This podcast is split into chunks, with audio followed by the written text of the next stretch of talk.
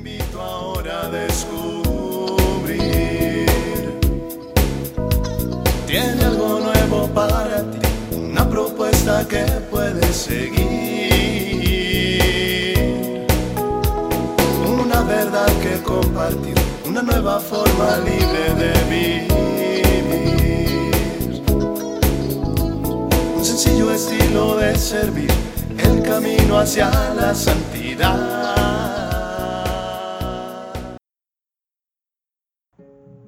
Hola, qué gusto de saludarte en otra cápsula de paz y bien.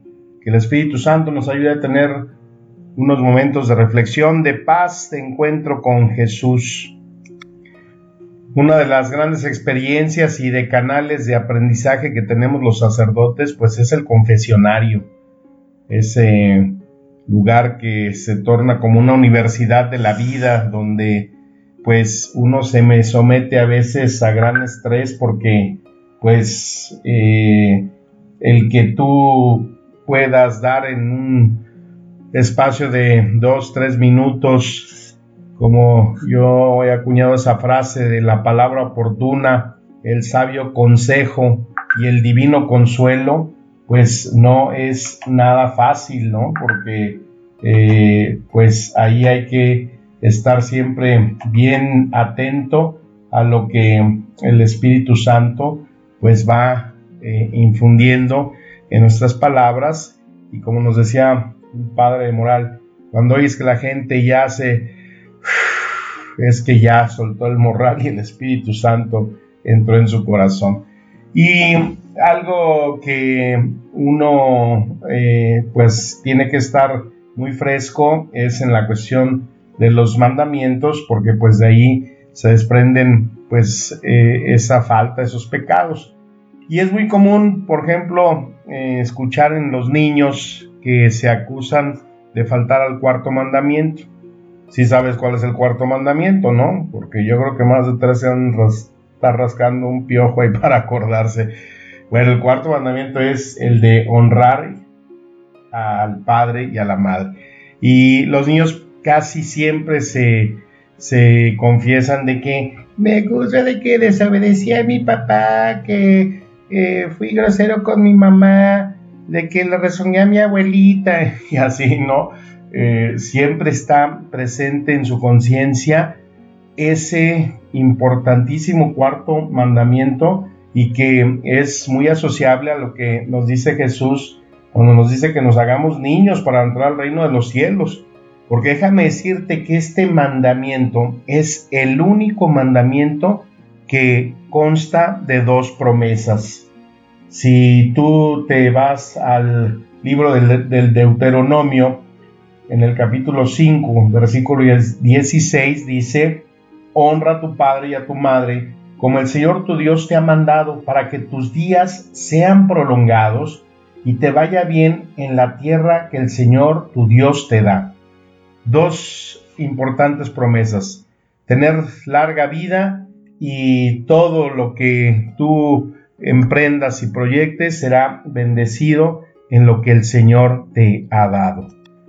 Qué importante es entonces el tener eh, presente este mandamiento porque eh, también lo asocio yo con este Evangelio de San Mateo en el capítulo 15, donde Jesús está entrando en una controversia ahí con los fariseos y los escribas, y ellos le reclaman, le dicen, ¿por qué tus discípulos quebrantan la tradición de los antepasados? ¿Por qué no se lavan las manos antes de comer? Yo creo que esos tenían miedo al coronavirus, ¿no?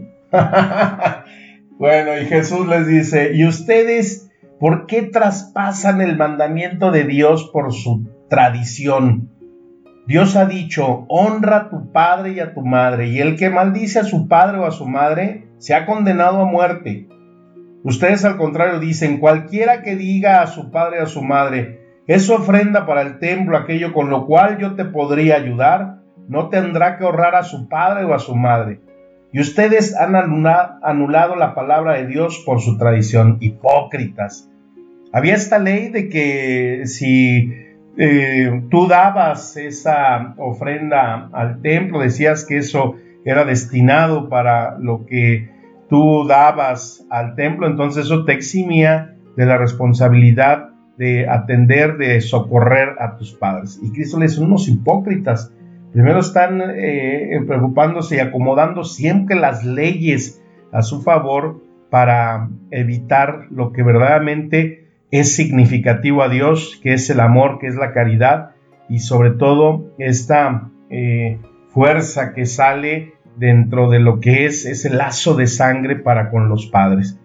Entonces, estas situaciones pues nos llevan a reflexionar sobre la importancia que representa un mandamiento como este.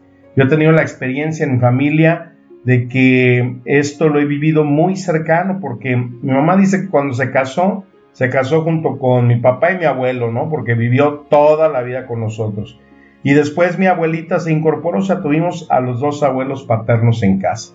Mi abuelo, Dios lo bendiga, él nos educó. Mi abuela, Dios la bendiga, ella nos amó. Era el equilibrio perfecto.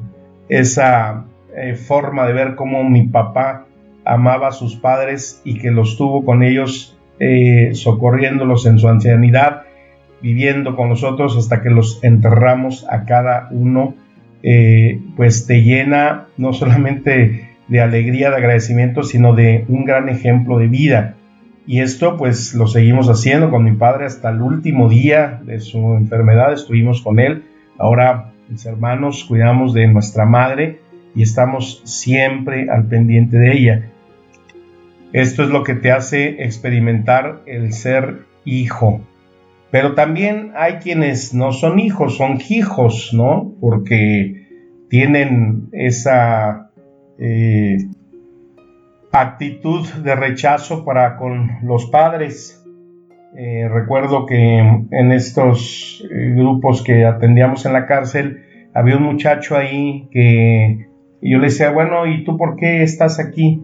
Dijo, pues es que mi mamá me metió aquí en la cárcel. ¿Cómo que tu mamá te metió en la cárcel? Sí, dice, pues es que yo me drogué, andaba, consumía drogas y en una de esas, pues eh, me puse muy agresivo y pues golpeé a mi madre casi a punto de, eh, pues, matarla. Y me acordé ahí de esa cita de Mateo 15, versículo 4 que dice, porque Dios dijo, honra a tu padre y a tu madre y quien hable mal de su padre o de su madre, que muera. Yo dije, no manches, pues si por hablar mal está el morir, imagínate este que agredió a la mamá.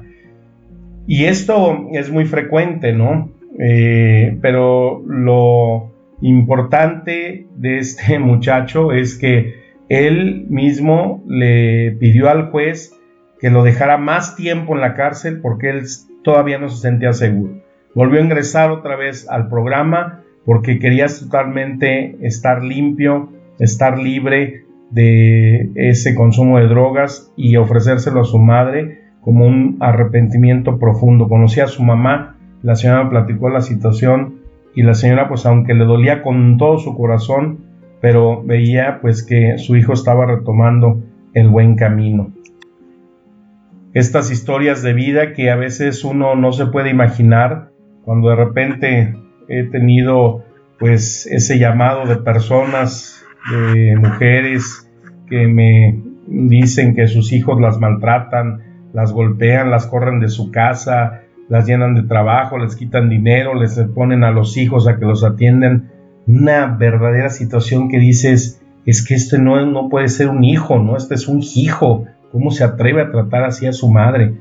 Y experiencias que pues en los 15 años que tenemos de estar atendiendo este asilo de San Antonio, nos hemos encontrado con casos verdaderamente que no te los puedes explicar, no los puedes comprender, ¿no? Eh, situaciones donde personas van y dejan a sus papás, algunos no se vuelven a acordar de ellos y ahí los dejan abandonados, algunos que por cuestiones de trabajo, eh, como tenemos tipo guardería, ¿no? Van y llevan al ancianito en la mañana y lo recogen en la tarde, se responsabilizan del cuidado, de la salud, pero pues no los pueden atender eh, debidamente, pues porque la gente trabaja, tiene situaciones, pero están al pendiente de sus padres. Y situaciones como personas, una vez que un tipo, la mamá ya se estaba muriendo y el fulano les decía ahí a Lalo y a, los que atienden eh, que no se preocuparan, ya, ya déjenla que se vaya.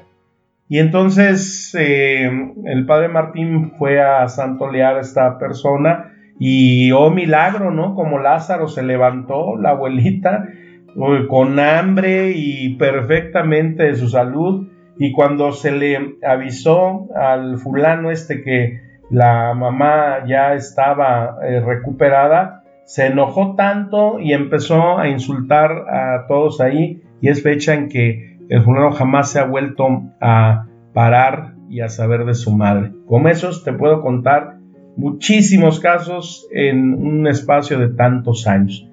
¿Cómo es posible? No, yo me preguntaba durante mucho tiempo cuando estudiábamos más chicos esos mandamientos, yo siempre me preguntaba, ¿por qué Dios?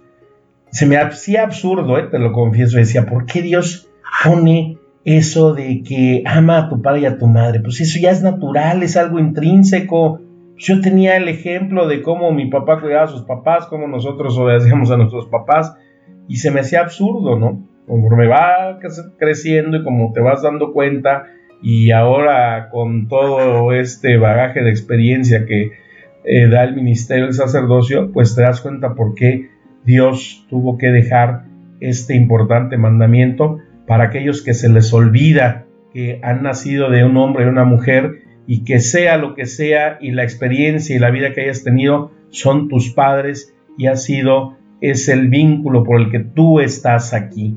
Y que no eres nadie, absolutamente nadie para juzgar a tus padres y que muchas veces se pueden eh, sacudir porque dijeron es que pues a mí nunca me eh, educaron en esa eh, postura, ¿no? Yo siempre en mi casa, eso es lo que sucede cuando a veces a los hijos se les da una educación tan light que pues en los momentos importantes de responsabilidad no los enfrentan, que no se puede esperar solamente recibir bendiciones si no hacemos sacrificios, que no puede haber plena felicidad si no nos arrepentimos, que no puede haber una comodidad si no hay ese espíritu de sacrificio y que no podemos tener un evangelio sin cruz. Entonces, el caminar en la vida también con la responsabilidad que cada uno debemos tener con nuestros padres es también lo que nos hace saber que el Señor aún nos deja como ese bono, ese importante regalo a través de estas dos inmensas bendiciones y que simplemente esas bendiciones no se pueden esperar o desearlas porque el corazón siempre debe estar aunado a ese lazo de sangre que es tan importante, ese vínculo bendito que es la afiliación con nuestros padres. Pidámosle al Espíritu Santo que nos haga tener siempre presente este mandamiento para quienes todavía tienen a sus padres, reconsideren ese camino y para quienes ya no los tengan, pues estén aún siempre invocando su presencia, porque ese es el corazón que ama verdaderamente y agradece lo que Dios nos ha dado en el caminar de nuestra vida. Te mando un fuerte abrazo, mi bendición, un saludo de paz y bien. Amén.